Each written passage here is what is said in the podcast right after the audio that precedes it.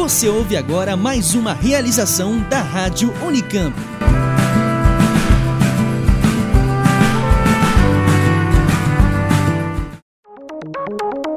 Você está ouvindo Oxigênio.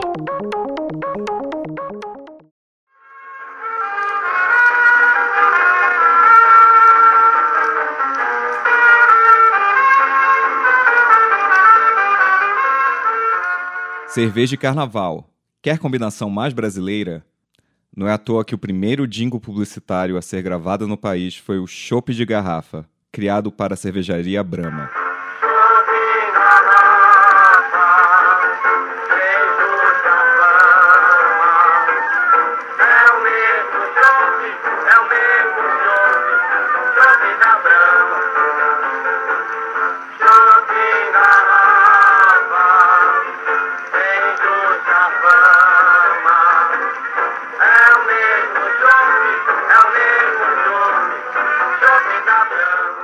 Propaganda contou com a participação de um time de artistas que ainda permanece o sonho de qualquer publicitário. A letra foi escrita pelo poeta e humorista Bastos Tigre. A melodia, composta por Ari Barroso, o mesmo autor de Aquarela do Brasil. E foi interpretada no vozeirão de Orlando Silva, nada mais nada menos que o cantor das multidões. Em uma esperta sacada de marketing, Chopp em Garrafa foi gravado em ritmo de marchinha e lançada durante o Carnaval de 1934. Apesar de o rádio ter chegado ao Brasil nos anos 1920, ele demorou algumas décadas para se popularizar. Mas mesmo quem não tinha o aparelho em casa podia escutar as transmissões nos botequins e armazéns, onde era costume se encontrar para saber as últimas notícias. Ao apostar no potencial da mídia em ascensão, Tigre atingiu um público literalmente sedento por novidades. Hoje praticamente esquecido, Manuel Bastos Tigre não foi só um dos pioneiros da publicidade no Brasil. Foi uma de suas primeiras estrelas, responsável pela criação de slogans que se tornaram famosos no mundo todo, como Se é Bayer é bom, campanha traduzida para várias línguas e ainda hoje utilizada pela fabricante alemã de remédios. Ele também bolou uma das propagandas mais ambiciosas da publicidade brasileira. Encomendada pelo xarope contra tosse Bromil, a série de poemas em forma de anúncio começava assim: Os homens de pulmões martirizados, que, de uma simples tosse renitente, por contínuos acessos torturados, passaram ainda além da febre ardente, em perigo de vida atormentados, mais de quanto é capaz um pobre doente. Entre vários remédios encontraram o bromil, que eles tanto sublimaram.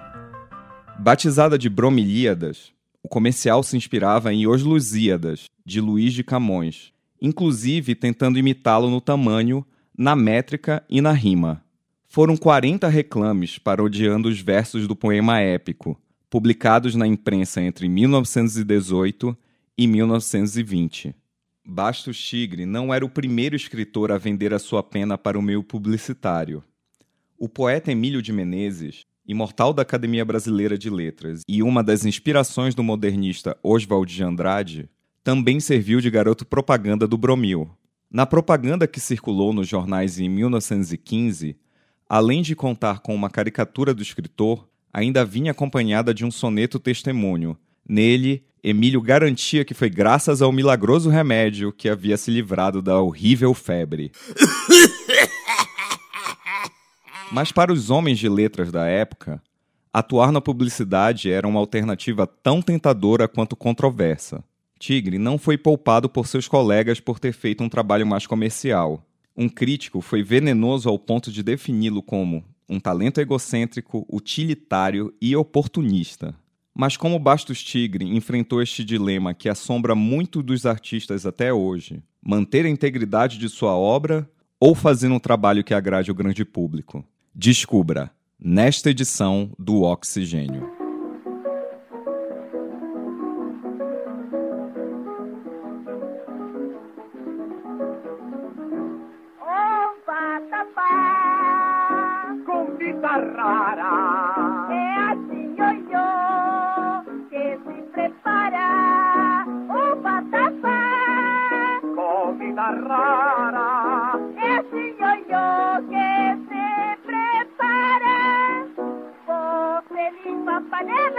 Limpa, quando o peixe lá dentro já está. Bota leite de coco e gengibre, fubá. Camarão se junta, ao depois da cabeça tirar. Mas então a cabeça não entra, minha filha. Eu sou Leonardo Fernandes e você está ouvindo mais um Oxilab. O tema do nosso programa é Bastos Tigre, o quase moderno, que irá contar um pouco da agitada vida cultural do Rio de Janeiro no início do século XX, a partir da vida e da obra do poeta Bastos Tigre, e como este artista ajudou a dar forma ao que conhecemos por movimento modernista. Mas o que diferenciava a literatura de Bastos Tigre do que estava sendo feito na época? Por um lado, Bastos Tigre era um típico literato do seu tempo, lá do começo do século XX. Publicava um tipo de poesia que era muito apreciada na época, a chamada poesia humorística, marcada por trocadilhos feitos a partir de uma lógica poética que era a da perfeição técnica, mas uma perfeição técnica que devia ser escondida, no sentido de parecer natural, como se não fosse feita a partir de um esforço de construção de linguagem. Mas o que destacou Bastos Tigre no contexto em que uh, ele viveu foi justamente a quantidade de trabalho que ele fez, no sentido de diversidade. Então, ele escreveu crônica, escreveu muita poesia, poesia humorística, algumas com sentidos políticos, várias com sentidos de, uma, né, de um humor mais ligeiro.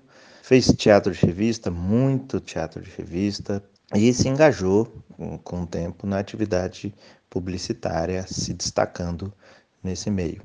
É um destaque que, é, ao mesmo tempo, é, permitiu a ele ganhar é, dinheiro com as letras, né? Ele se preocupava muito com a questão da profissionalização, se empenhou nas, nas associações de classe criadas para garantir o direito é, dos escritores, tanto os escritores do teatro como os escritores de livros, mas ele acabou se tornando um, um personagem mal visto por muitos dos seus pares.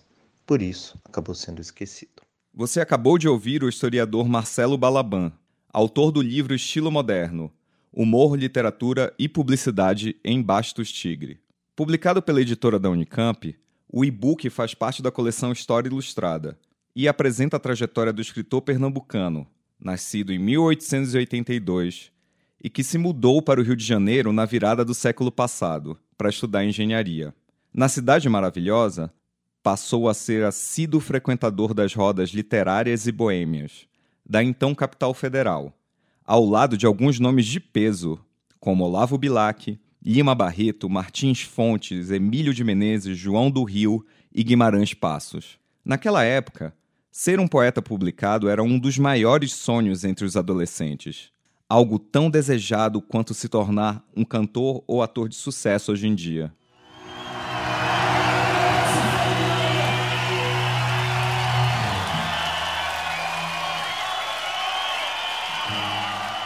Em 1908, Olavo Bilac, um dos poetas mais conhecidos do país, já definia esse costume como uma verdadeira mania, uma verdadeira doença. De acordo com o escritor, circulavam no Rio de Janeiro 12 jornais diários, sem contar os tantos semanários e suplementos que as folhas não cansavam de produzir. Para ele, o grande número de candidatos a escritor era um problema sério, que só alimentava literatura de má qualidade. Mas se os velhos parnasianos como Bilac se sentiam incomodados com a concorrência, aspirantes a escritor como Tigre viam uma oportunidade para conseguir garantir o seu ganha-pão. A literatura saía de seu suporte exclusivo, o livro, para ganhar outros nichos profissionais: a propaganda, os jornais, as revistas ilustradas e o teatro de revista. Ao invés da tristeza e da melancolia do passado, a literatura de Bastos Tigre era marcada pelo bom humor, Até a sua aparência lembrava uma caricatura. Bigode grosso e enrolado nas pontas, bengala sempre em punhos e cartola. Tinha uma personalidade tão extravagante que acabou virando um personagem, o Dom Chicote, pseudônimo com o qual assinava a maioria dos seus versos satíricos e crônicas políticas.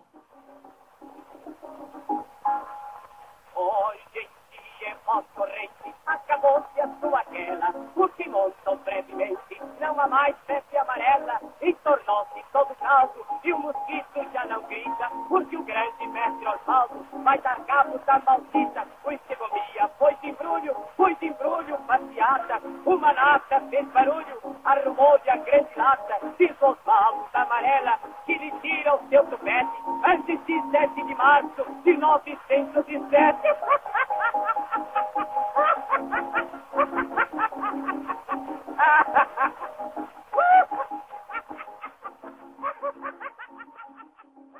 O Bota Abaixo, que foi uma reforma urbana muito ampla que aconteceu na cidade do Rio de Janeiro, especialmente entre os anos de 1902 e 1906, foram muito marcantes na vida do jovem Basso Chigre, que então era um aspirante ao mundo das letras e um estudante de engenharia na escola, de, na escola Politécnica do Rio de Janeiro. Naquele instante, todo um ideal de mudança da nação era propagandeada, era vendida na imprensa e nas conversas entre estudantes e literatos, enquanto a cidade era demolida em nome de construir uma cidade nova, moderna, mais arejada. Esse ideal todo organizou muito a, as intenções daquele jovem, sobretudo no sentido de incorporar muito né, essa vestimenta da modernidade, né, de um princípio de elegância, de distinção social, de uma distinção social construída também a partir né, do trato diferenciado com, uh, com a língua. Como disse Balaban, uma das provas de que a capital carioca ganhava relevância como centro dos acontecimentos mundiais foi o sucesso do machixe em Paris no início do século XX. A dança, surgida nas gafieiras dos subúrbios do Rio de Janeiro, despertou a ira de alguns e o orgulho nacional em outros. A discussão movimentou a imprensa da época, na qual se podia ler em tom de reprovação que a nova moda vendia uma imagem sensual e imoral do Brasil lá fora. Sempre atento às novidades, a polêmica serviu de mote para Baixo Chigres escrever a peça de teatro intitulada O Machixe. Escrito em coautoria com Batista Coelho, o espetáculo estreou em 1906 e foi um sucesso, alcançando a marca de 100 apresentações e atraindo aproximadamente 100 mil espectadores. Uma cifra nada desprezível para uma cidade que, em 1912, possuía cerca de um milhão de habitantes.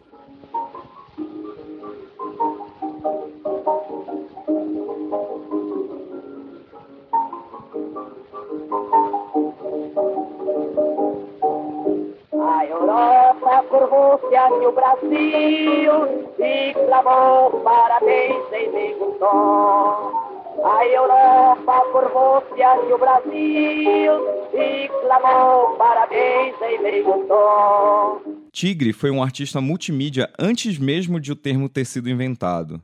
Ele levou à cena 24 textos teatrais, publicou mais de 30 livros de poesia, a maioria humorísticos, além de ser figurinha carimbada como cronista de diversos jornais e revistas da época. Mas apesar do esforço, a fama de vendido frustrou suas aspirações de figurar entre os imortais das letras, como eram muitos de seus amigos de mesa de bar. Mesmo seu trabalho sendo popular, Bastos Chigre teve sua candidatura rejeitada quatro vezes pela Academia Brasileira de Letras. Seu estilo não tardou a perder espaço para o modernismo, que tomou de assalto o cenário literário no Brasil a partir dos anos 20. De fato, parece ser um triste fim para aquele que era conhecido como grande poeta galhofeiro.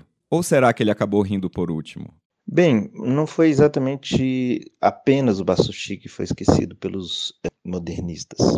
Na verdade, toda uma geração que a gente pode genericamente denominar de modernos, e o Tigre era um representante desse grupo, foi sendo deixado de lado pelos modernistas que passaram a pensar a literatura como um caminho de desvendar, de descobrir novamente é, o Brasil, a nação brasileira, o que seria o essencial, a essência é, da nação brasileira, e para isso eles fizeram uma busca do que seria o brasileiro legítimo. Com essa premissa, né, com a ideia de descobrir um Brasil original, brasileiro, que não de alguma maneira estava identificado com uh, o estrangeiro, estes modernistas, de uma certa maneira, colocaram todos no mesmo saco. Mas ele é um personagem muito interessante para se entender como, por meio do humor, se produzia valores que estavam essencialmente organizados pela distinção social, pela discriminação racial e, basicamente, por uma certa noção de modernidade, de civilidade que era fortemente ancorada nesta noção de, de elitismo, de distinção que eh, era tão próprio daquele início de século XX, daquele início do período republicano. A gente encerra por aqui a nossa edição do Oxigênio. Esta edição contou com trabalhos técnicos de Otávio Augusto, aqui da Rádio Unicamp, e coordenação geral da professora Simone Figueiredo, do Labjó. Para não perder os próximos programas, não deixe de seguir a gente pelas redes sociais. Se quiser saber mais sobre o assunto, você pode adquirir o e-book Estilo Moderno no site da editora da Unicamp, www.editoraunicamp.com.br. Oxigênio. Um programa de ciência, cultura e tecnologia produzido pelo LabJOR em colaboração com a Rádio Unicamp.